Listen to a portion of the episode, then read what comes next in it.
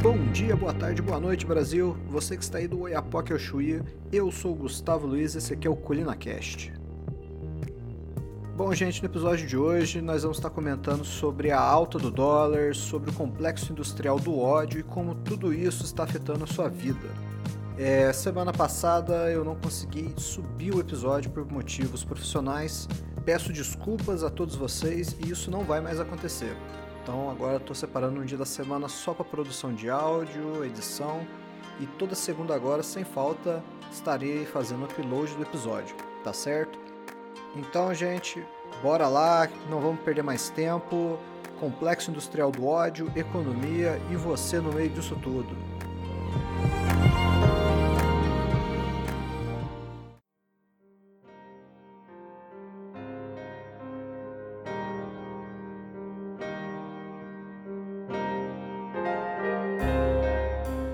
Gostaria de trazer para vocês o panorama mundial antes de começar a falar do Brasil.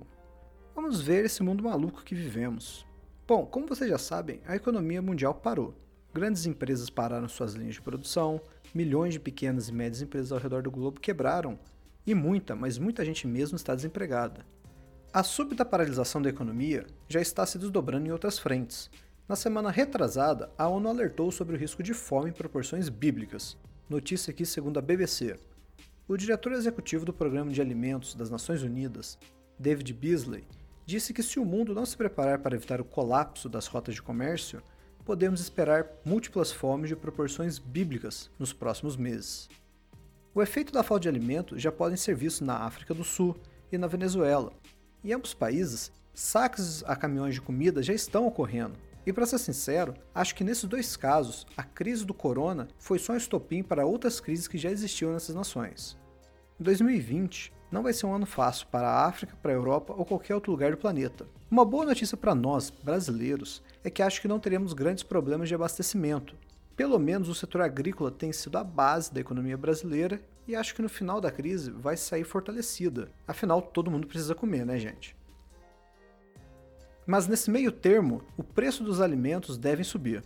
Brasil, Estados Unidos e Canadá são os maiores exportadores de alimentos do mundo, corresponde a 65% da produção mundial.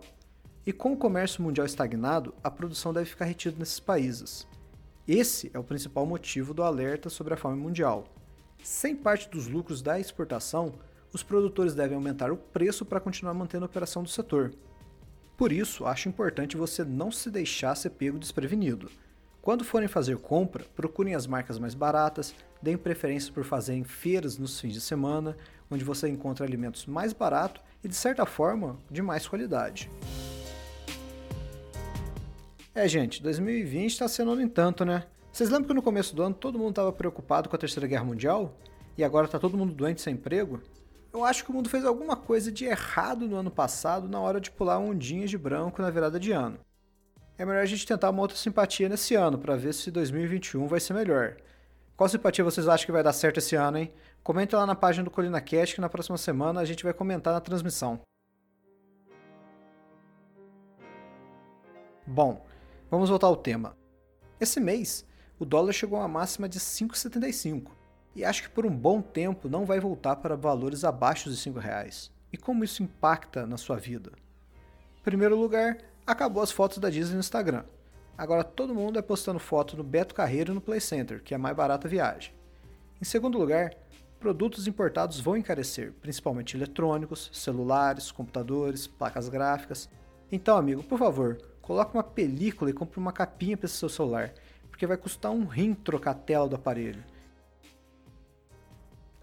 Mas não só a tecnologia vai ser impactada, como qualquer produto importado.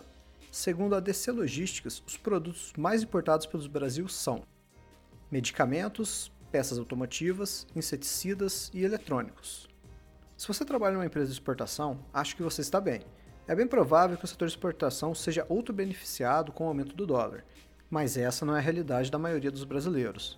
É bom lembrar que durante o governo Lula tivemos uma desindustrialização do país, já que o companheiro preferiu investir no consumo interno do que na produção, Valeu, Lulão! Esse é o seu legado, um país sem indústria quanto mais se precisa delas. E pior, que ele tá aí solto falando asneiras como imprimir dinheiro.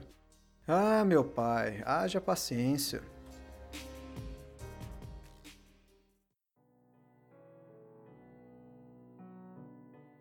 Gente, os anos 80 estão batendo na nossa porta.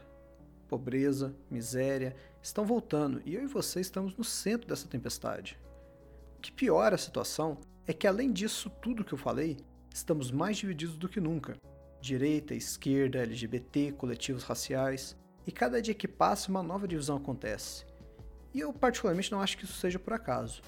Acho que esse é o nosso espírito do tempo e nós fomos escolhidos para ser a geração heróica de uma nova era. Na mitologia grega, existia uma ave chamada Fênix. Quem assistiu Cavaleiros do Zodíaco ou Harry Potter sabe do que eu estou falando. Essa ave, quando estava prestes a morrer, se consumia em chamas e depois de um tempo renascia das próprias cinzas. Acho que a Fênix é o símbolo desse tempo. Estamos nos consumindo em divisão, em crises pessoais, sociais, estruturais, mas agora é o momento para fazermos o que é certo, para que quando tudo isso passar estejamos mais fortes. Se fizermos a coisa certa, vamos atravessar essa tempestade, e do outro lado estaremos mais resilientes, não seremos mais os mesmos, mas vamos manter a nossa essência. Um exemplo de como não seremos mais os mesmos. Veja, por exemplo, o que está acontecendo com as agências de marketing e empresas focadas em produtos, produtos digitais. Por causa da quarentena, descobriram que o home office funciona, olha só. Existem caminhos que não têm mais volta, e é isso algo que políticos não entendem. Não é só você apertar um botão que tudo para e apertar novamente a economia vai funcionar como era antes. Alguns efeitos do home office. Primeiro, com todo mundo em casa, as empresas não precisam mais oferecer vale transporte para seus funcionários, o que vai diminuir o faturamento das empresas de transporte público. Com as pessoas em casas, muitas não vão mais almoçar em restaurantes, vão preferir almoçar com a família e existem muitos restaurantes que precisam dessa clientela para se manter ativos. E terceiro, é a diminuição dos espaços físicos. Eu vou dar um exemplo da empresa que eu trabalhei esse ano. Ela possuía dois andares para todos os funcionários trabalharem. Era uma equipe de desenvolvimento e uma equipe de vendas. Hoje, todos estão trabalhando de casa. Já que todo mundo consegue produzir tanto quanto produziu no escritório, para que pagar aluguel de dois andares, se agora uma sala é suficiente, olha lá. Agora, pensa, o que vai acontecer com a faxineira dessa empresa, os eletricistas, pessoal da manutenção predial, onde vão arranjar empregos numa situação de crise? E pior, as empresas nem mais precisam de escritórios. Existe todo um ecossistema de negócio que depende do funcionamento desses espaços físicos. Pensa aí, faxina, eletricista, decoração, até mesmo a manutenção de carro vai sofrer, já que com menos carros andando, eles vão quebrar muito menos. Uma crise financeira também é uma crise psicológica. As pessoas ficam com medo de gastar. Primeiro, com a possibilidade de próximas quarentenas, elas vão pensar duas vezes antes de comprar o que é necessário. O trauma da paralisação faz com que as pessoas temam uma nova crise e economizem não na intenção de investir na compra de uma roupa, de uma viagem, mas sim para sobreviverem. Pense em quantas cidades turísticas vão ver seu orçamento cair de forma drástica, já que o fluxo de turista vai diminuir. Pousadas, restaurantes, guias turísticos. Da mesma forma que existe um ecossistema em volta dos escritórios, também existe um ecossistema em volta do turismo.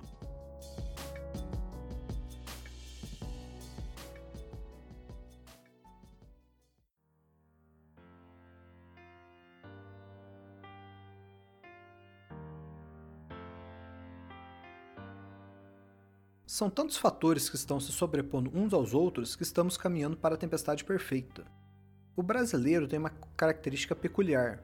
Nós somos um povo sem perspectiva histórica. E acho que isso tem a ver com os nossos presidentes, que um após o outro tenta reescrever a nossa história à sua imagem. A República repudiou, repudiou a história do Império. Getúlio Vargas reescreveu a história em sua visão fascista. Lula e a esquerda fizeram os mesmos nos anos do PT. E acho que isso tira a nossa visão de longo prazo, sabe? Nós olhamos para o nosso passado e não nos preocupamos com o futuro. Pensa em você, quais são seus planos para daqui a um ano, dois anos, cinco anos? E quando eu falo em planos, eu falo em um plano mesmo, com passo a passo de tudo que você vai fazer. É bem provável que muito de vocês não tenha, eu mesmo não tinha pouco tempo atrás. Era como aquele pagode, deixa a vida me levar, e isso não é saudável, gente. Deus não nos criou para sermos jogados de um lado para o outro como peões descartáveis em um jogo de xadrez. Queria parafrasear aqui a economista Zeina Latif. Um parênteses antes. Conheci o trabalho de Zeina há uns 3 anos atrás, quando eu comecei a me interessar pelo assunto de economia. E ela é uma das minhas economistas brasileiras favoritas. Eu gostei muito do seu posicionamento durante essa crise. Desde o princípio, ela era a favor de uma estratégia mais eficaz do que uma quarentena geral. Ela entende a realidade brasileira. Você pode acompanhar os artigos delas no Instituto Milênio. O link vai estar na descrição do podcast, na página do ColinaCast. Voltando novamente ao assunto, então, segundo Zen Latif, ela diz: os investidores globais, já bem seletivos antes da pandemia, fogem de ativos de risco e correm para portos seguros, como títulos da dívida de países avançados. A saída de recursos de países emergentes é expressiva. Então, gente, nesse exato momento, o mercado está precificando os países. E te pergunto, como o Brasil está sendo precificado? Como a saída de Sérgio Moro impacta na visão dos investidores? Mais o plano Mansueto, mais o fim da carteira verde e amarela, que era aquela proposta para facilitar o contrato de pessoas jovens, mais a quarentena. Todas essas incertezas contribuem e contribuirão para o aumento do dólar, Infelizmente, como já disse, o dólar não vai diminuir tão cedo. E arrisco dizer que nunca mais vai voltar a baixar. Eu estava vendo o valor da moeda americana desde 2010, e ano após ano ela só aumenta. Vamos ter que acostumar com essa nova realidade, um dólar alto e uma certa instabilidade política.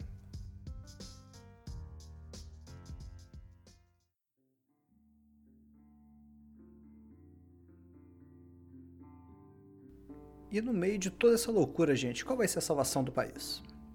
A resposta é muito simples: é você. Isso mesmo, ouvinte. Só temos nós mesmos para nos ajudar.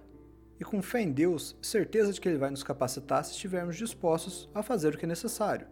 É necessário que você escolha o lado de Deus. Deus não escolhe lados, somos nós que escolhemos estar do lado dele. Eu confio nessa audiência. Tenho recebido mensagens que me encorajam a continuar o trabalho. E sei que vocês que estão do outro lado têm a coragem, a paixão e a força necessária para levantar esse país. Por mais difícil que possa estar para alguns de vocês, só você sabe o que você já viveu e que é capaz de dar a volta por cima. Mesmo no meio dessa crise, gente, procurem a Deus e Ele vai te capacitar a fazer a coisa certa. Saiba com quem vocês podem contar, fortaleçam suas famílias, sua comunidade e, mais importante, fortaleça a si mesmo. Não se deixe pegar desprevenido. Todo mundo aqui já percebeu que a chuva vai piorar. E o que você está fazendo para se proteger? Um ponto muito importante para vocês prestarem atenção. Em toda essa loucura, haverá pessoas que vão tentar tirar proveito do seu desespero. Primeiro, eles vão falar toda a verdade que existe no Brasil. Vão falar da corrupção, da miséria, vão apontar culpados. Vão tentar usar a sua revolta para ter ganhos políticos. Uma coisa tem que estar tá clara na mente de vocês: muita gente pensa a longo prazo, e é do interesse delas que você esteja sempre em estado de revolta, procurando alguém para ser um bode expiatório. Eu chamo de o complexo industrial da raiva, que utiliza da sua indignação para ganhos políticos e financeiros. E infelizmente, isso já está acontecendo de várias formas. Eu vou citar uma: a desumanização de parte da população por grupos organizados. Recentemente eu me deparei com um dos textos que talvez seja o mais triste que li esse ano. Parecia que saiu direto do Ministério da Propaganda nazista e ninguém se deu conta. Esse texto criticava os brancos por fazerem trabalho social na África. A crítica era de que as pessoas brancas vão à África para impor seus costumes, desrespeitando a cultura local e tirando proveito dos problemas africanos para se mostrarem como um pretenso salvador branco. A forma como esse texto é escrito replica exatamente o processo de desumanização dos judeus pelos nazistas. A base dessa narrativa da culpa é a seguinte: não existe redenção. Mesmo quando um grupo de pessoas está tentando fazer caridade, elas estão na verdade sendo racistas. Para o autor, não existe redenção para as pessoas brancas, que são todas culpadas de propagar um racismo estrutural, mesmo quando elas estão tentando ajudar outras pessoas. Se você pegar esse texto e trocar as palavras branco por judeu e África e africano por alemão e Alemanha, você termina com o texto típico da propaganda nazista. Gente, a história não se repete, mas ela rima. E o pior é que poucas pessoas vão se dar conta da gravidade dessa narrativa, e ela vai se tornar muito comum nos próximos anos. Olha, gente, é um erro negar que não exista racismo no Brasil. Existe um racismo, sim. As pessoas negras elas têm certos problemas econômicos que é devido à nossa história ancestral, movimento eugenista, própria escravidão. Mas isso não justifica ser racista contra uma outra parcela da população. É como dizem, dois erros não fazem um acerto. Não é o fato de você se tornar racista com outro grupo de pessoas que vai redimir os erros do passado. Nada vai mudar o que aconteceu, não vai mudar a escravidão, não vai mudar a eugenia. A única forma de melhorar o país, todos nós como um grupo único, é todo mundo entender os nossos problemas e todo mundo trabalhar junto. Grupos políticos irão utilizar todas as formas de divisão para, para conquistar suas agendas políticas. E é por isso que agora, antes de mais nada, é necessário que você se conheça. Conheça onde estão seus valores. Saibam reconhecer quem é de verdade e quem é de mentira. Novamente, eu retorno a você, que foi escolhido para viver nesses tempos históricos. Eu e você fomos chamados à vida, e o que isso quer dizer que temos que viver de forma digna, ter coragem de enfrentar essa crise de peito aberto e ser a solução ao invés de esperar a solução. Recomendo que ouça um episódio anterior. O assunto principal é a esperança e como você tem que se manter esperançoso nesses próximos dias, meses e anos. Todo mundo aqui é essencial, desde o médico que está na linha de frente ao eletricista. Use os talentos que Deus te deu e multiplique eles. Hoje, mais do que nunca, todo brasileiro precisa ser criativo, encontrar novas soluções, novos mercados, novas oportunidades.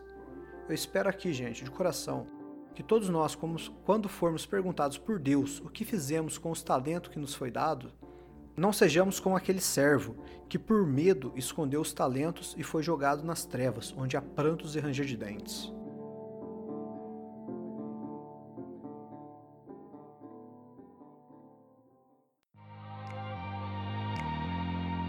Então é isso, gente. Aqui termina mais um episódio nosso aqui do Colina Cast. É, eu fico muito grato realmente pelas mensagens que eu tenho recebido de todos vocês.